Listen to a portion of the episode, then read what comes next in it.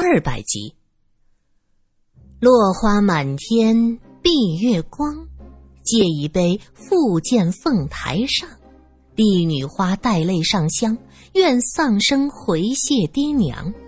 偷偷看，偷偷望，他带泪暗悲伤，我半带惊惶，怕驸马西鸾凤配，不甘殉爱，伴我灵泉壤。台上，帝女花悲悲切切；台下，莫太太摇着扇子，和郑太太咬着耳朵。这些词啊，我大半听不懂，就觉得怪伤心的。郑太太是典型的岭南美人儿，椭圆脸、大眼睛、三层的眼皮儿，甜蜜蜜的糖醋小排，伶伶俐俐的笑着。都说。这俩是名角儿，别看我是潮州人，不喜欢的。两位太太正说着话，就见莫名挎着一位女子走过来。郑太太一推莫太太：“快看你家莫先生。”这语气带了几分真情实意的惶恐。莫太太本是柳眉倒竖，直到俩人走近，惊喜的冲过去，搂着那女子是又叫又跳，像个小孩儿。苏姐姐，天哪，真是你！这么多年你都没有变过，快叫我看看。说着，到身后去捏那女子的粉腮。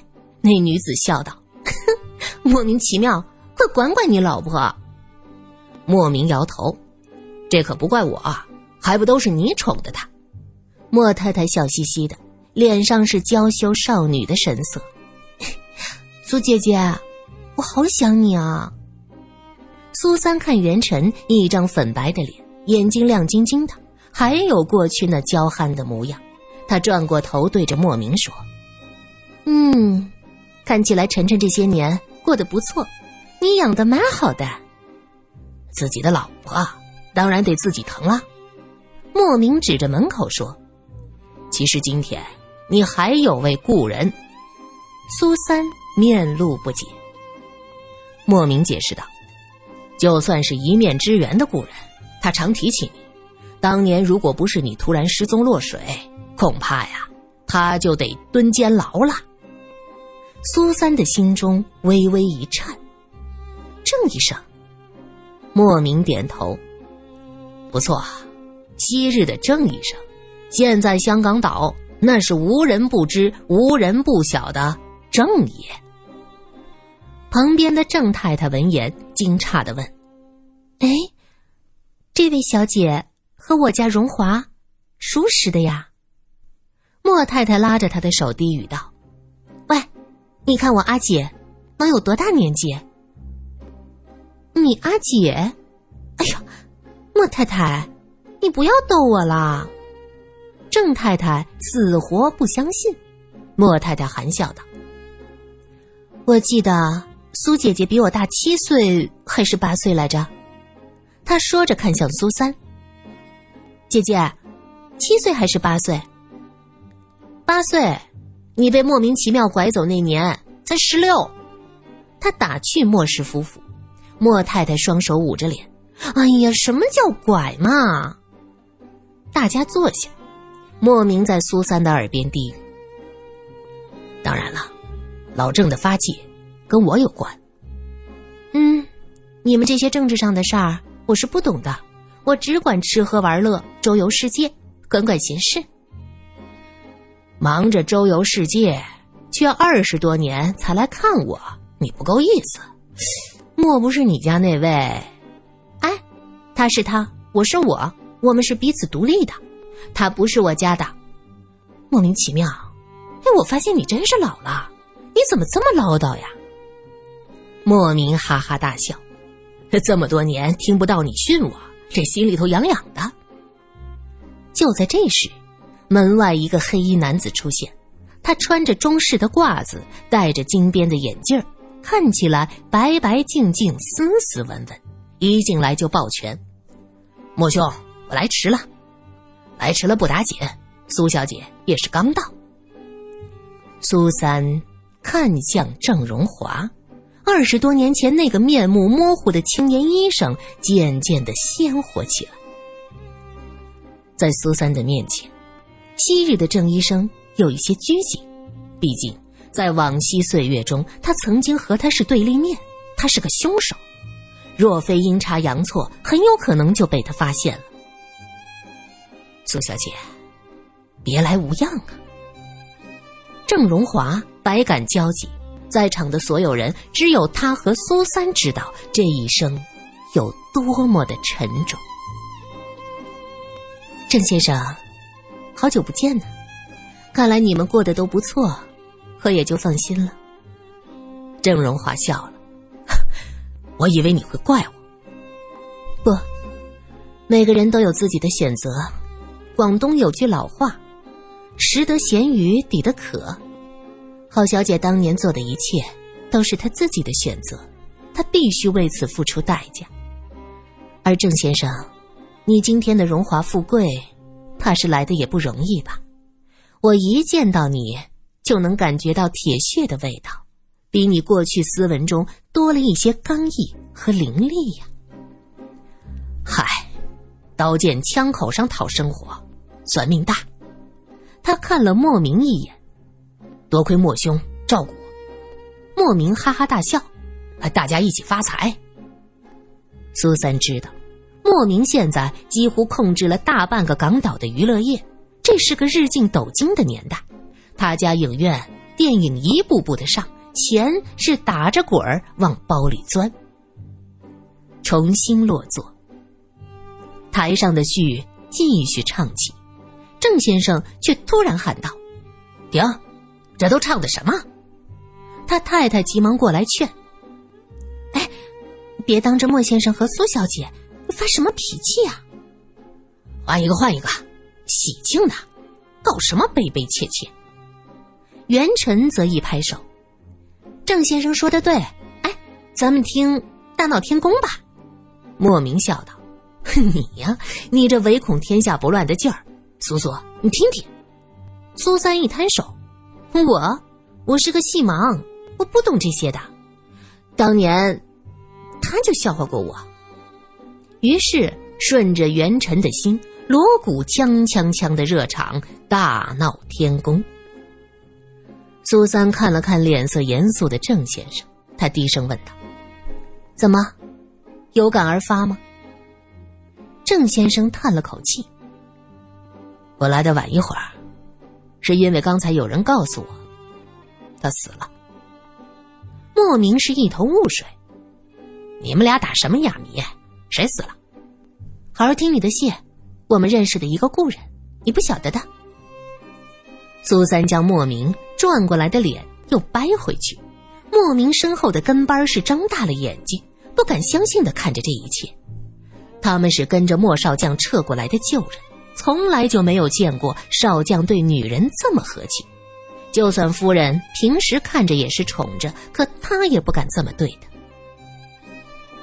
他欠的债也还清了。苏三叹了口气，还清了？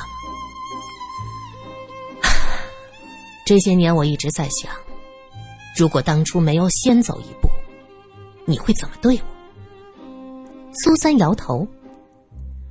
其实我也不知道，不止一个人说我圣母，也许是念着华小姐和华先生可怜，劝他放你一马。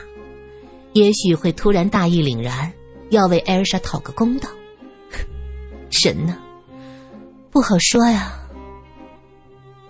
郑先生点头。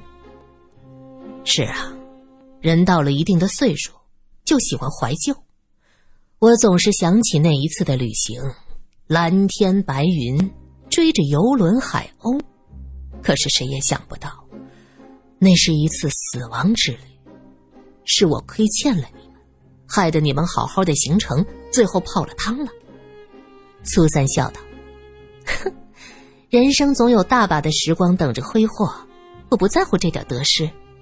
可你当初装的太像了，虚与委蛇的劲儿，都快把我气死。”郑先生哈哈大笑：“能把你气到是我的荣幸，我今天一定好好的敬杯酒，向你赔罪。”自始至终，他们都没有提起整件案子最让人没法接受的那一点：艾尔莎被辱尸。也许这是斯文有礼的郑先生最想忘记的。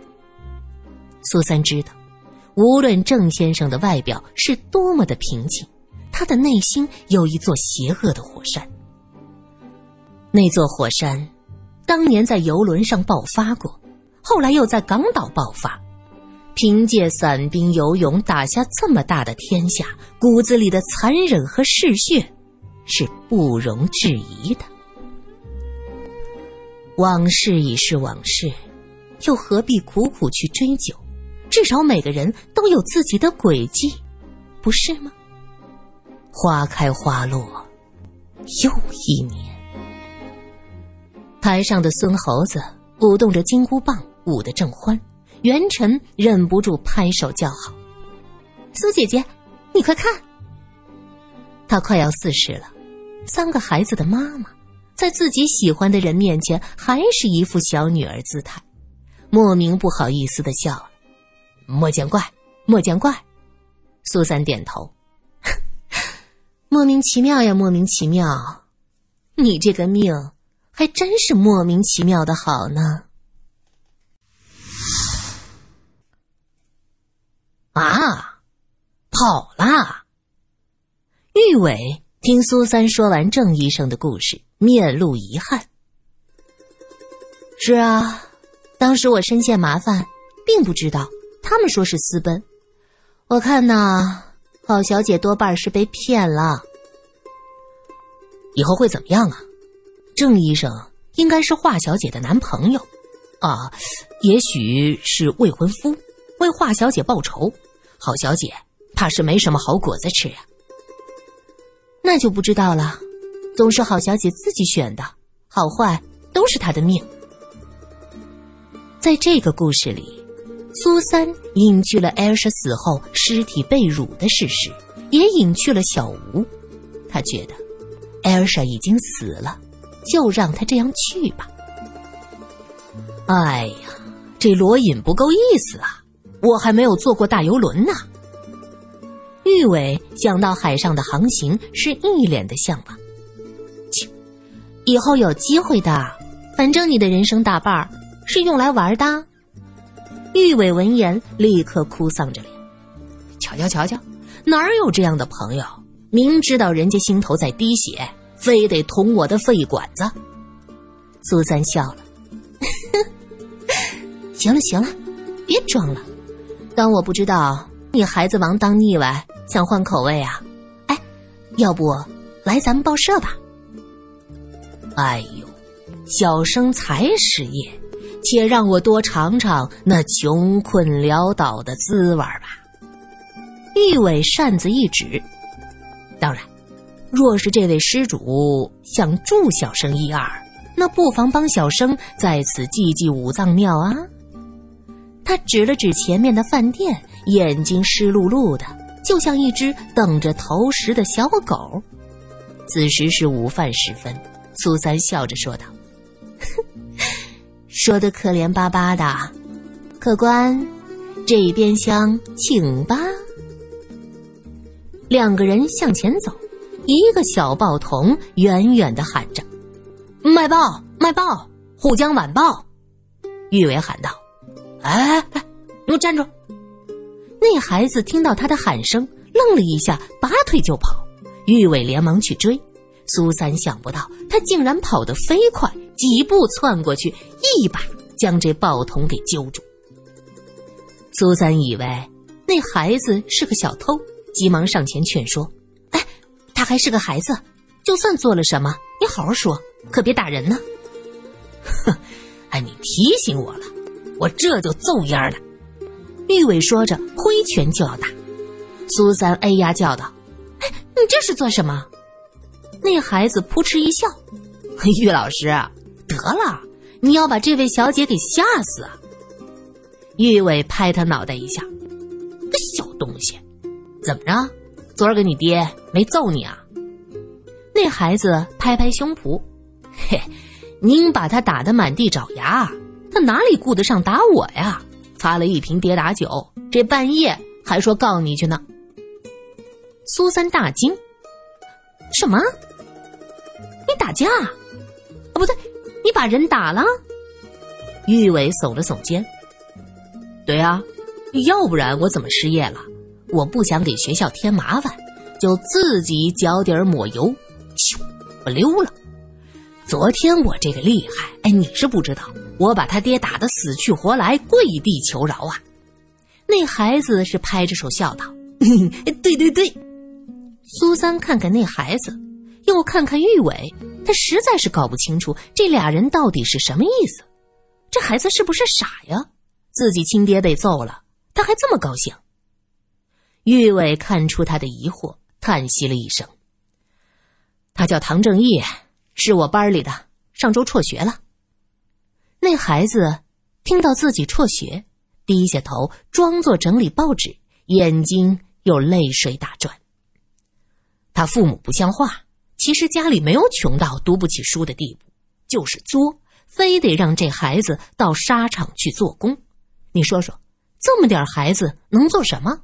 顶多是挑挑拣子，每天泡在水里，这一双手永远是烂的，热气熏得红眼病、烂眼角。你说说哪有这样的父母？孩子不去就打，刚好我去他家赶上，一时没忍住，就把他爹给揍了。苏三看着报童说：“你打了人，丢了工作也于事无补，这孩子不还卖报呢吗？”玉伟想了想，这样，我带他走，带他回北京。正义啊，你给我做儿子行吗？行，那我以后管你叫爹。这孩子倒也大大方方，苏三笑道：“ 你个老师没正形，学生怎么也这样啊？哦，这能说带就带走？人家是有爹有妈的，告你拐带儿童，把你当拐子抓起来。那报警啊？那不正好有罗隐在？那警局还不跟咱家的一样吗？”正说着，三个人到了饭店的门前，苏三低头说。唐正义小朋友，吃了吗？一起啊！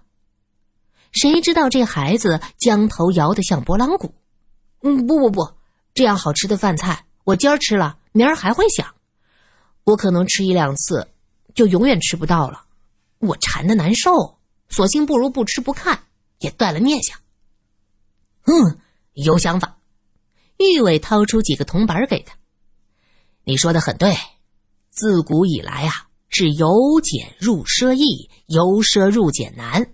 像你老师我这样吃得了苦、享得了福的，那是凤毛麟角，人中龙凤。拿，拿去买烧饼吃。谢您。那孩子接过钱，兴高采烈的跑了，一边跑一边还喊着：“号外，号外！最新的报纸，东北局势一触即发呀！”就在这时。从街上冲出一辆汽车，那车子开得歪歪斜斜，一路横冲直撞，速度极快。眼看着车子开过来，玉伟急忙抓住苏三的手，将他搂着往饭店一带。苏三觉得那车子像是插着自己的肩开过去，他忍不住抚胸道：“好险呐！开车的人是不是疯了？”话音未落，就听到“嘎吱”“砰”的一声。那车子冲到马路上，将一个孩子撞飞了。接着一个大拐弯，倒了一下就要走。是正义，玉伟吓得大步跑过去。那车子刚倒了一下，随即又摇晃着撞到了街边的路灯柱子，哐的一声，保险杠撞坏了。